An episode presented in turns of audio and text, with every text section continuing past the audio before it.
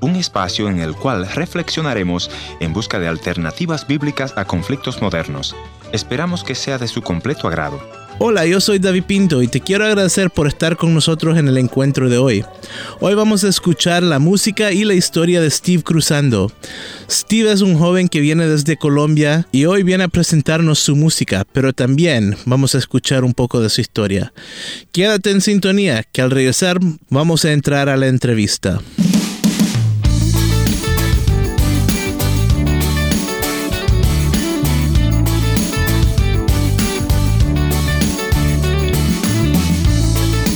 Otra vez, gracias por estar con nosotros en el encuentro de hoy. Yo soy David Pinto y te quiero invitar a que nos visites en nuestro portal www.encuentro.ca. Ahí puedes encontrar toda nuestra información de contacto y también todos nuestros enlaces a todas nuestras redes sociales. Ahora sí, vamos a la entrevista. Steve, gracias por estar con nosotros en el encuentro de hoy. Para comenzar, te quiero pedir que le cuentes a nuestra audiencia un poco de ti. ¿Quién es Steve Cruzando? Adelante. Mucho gusto, un privilegio poder estar con ustedes compartiendo del amor de Dios y de lo que Dios tiene para este tiempo. Yo eh, nací en Bogotá, eh, crecí eh, pues en un... Siendo como joven ahí en Colombia. Fue, fue, fue duro, porque uno siempre eh, piensa que por ser de familia cristiana todo está bien y no es así. Digamos que eh, yo tenía luchas como eh, mientras crecía, entre reales como la pornografía, la masturbación, y para mí fue muy duro realmente creer que Dios me pudiera sacar de eso, porque para mí no era fácil con al momento de comprometer mi corazón con alguien, en ese momento era aún más difícil porque no estábamos haciendo las cosas en orden y podíamos eh, embarrarla, podíamos eh, errar en muchas cosas, pero para no, eh, digamos, perder nuestra, nuestra opción de poder entregar nuestro cuerpo a Dios hasta que nos casáramos, dijimos cómo vamos a terminar y eh, pues no fue solo con la ayuda de alguien, de mis líderes que pudiera levantar la mano y decir necesito ayuda, necesito salir de esto, necesito eh, que me ayuden a salir de este lugar de muerte. No fue fácil, pero eh, después de cinco años más o menos pude hacerlo.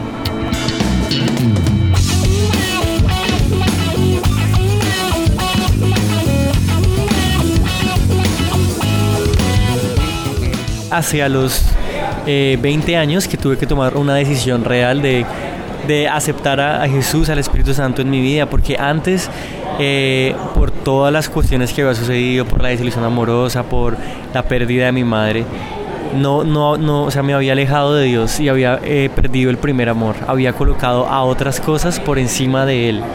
Y cuando dejé que Él viniera a mi corazón y pudiera ministrarme, entendí que Él es el único que vale la pena y pude dejarlo entrar a mi vida, lo acepté realmente como como el primero en mi vida, pero tuvo que ser hasta los 20 años por mi decisión personal. ¿Cuáles fueron los pasos que tuviste que tomar para salir de la pornografía? Cuando yo tomé la decisión real, y eso es para que en este momento todos nos puedan escuchar y saber que sí se puede hacerlo, tuve que sacar mi computador y mi celular de mi cuarto por un tiempo y colocarlos en el cuarto de mi abuela todas las noches y decir yo iría allá para ver pornografía, iría hasta allá para sacar mi celular. Entonces eso me ayudaba a limitarme y a poner unas decisiones claras. Y em, siempre que quería caer, llamaba a mi líder, le decía, quiero caer, estoy a punto de caer.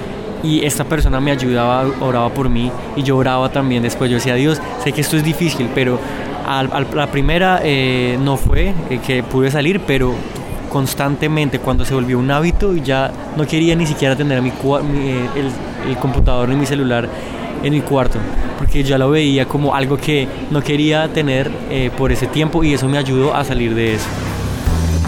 Eres todo para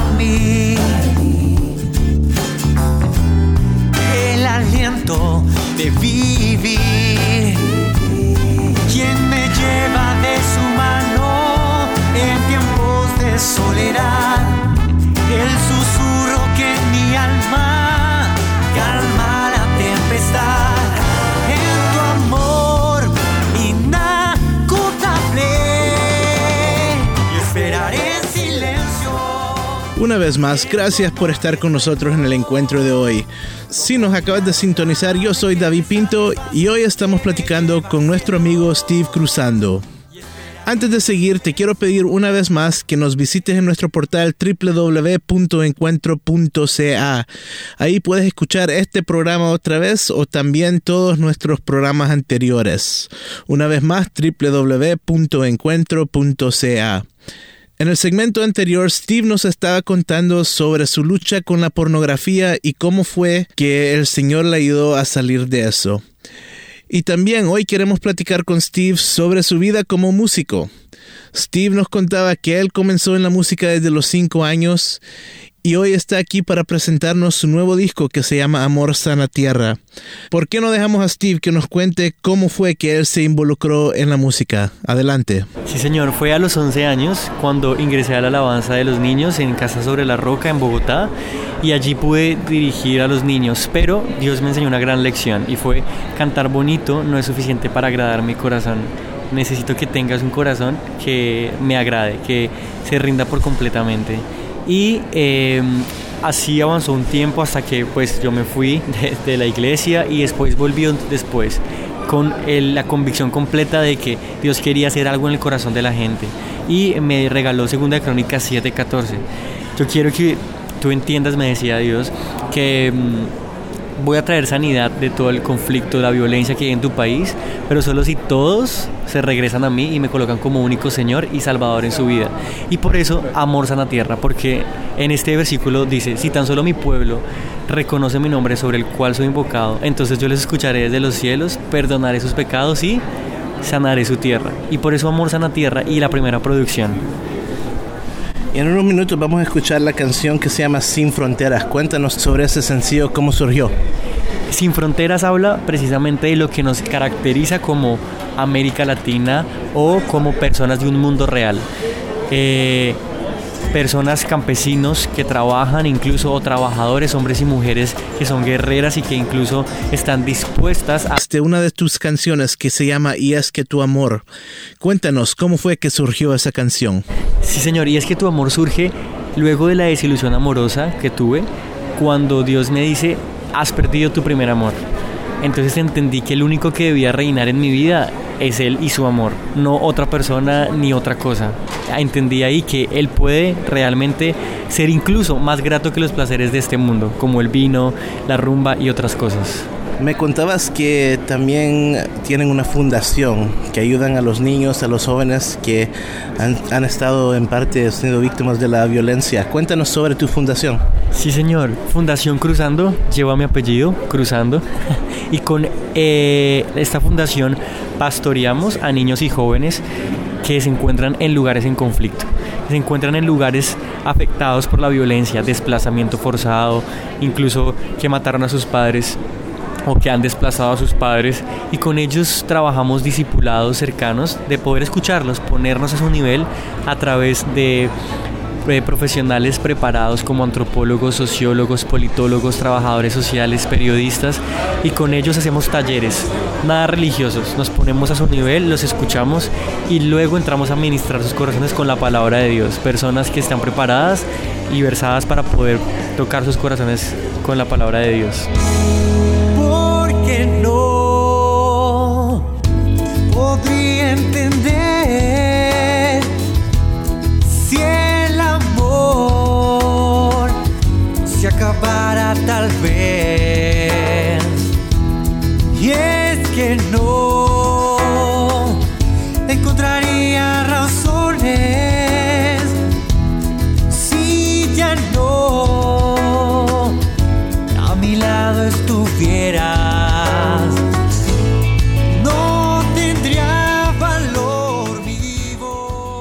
Antes de terminar, te quiero pedir que le envías un mensaje a aquellos jóvenes, a aquella gente que nos escucha, que tal vez está pasando, que no saben cómo salir sobre a la pornografía o cualquier otra adicción o que no conocen de Jesús, ¿qué les dirías tú?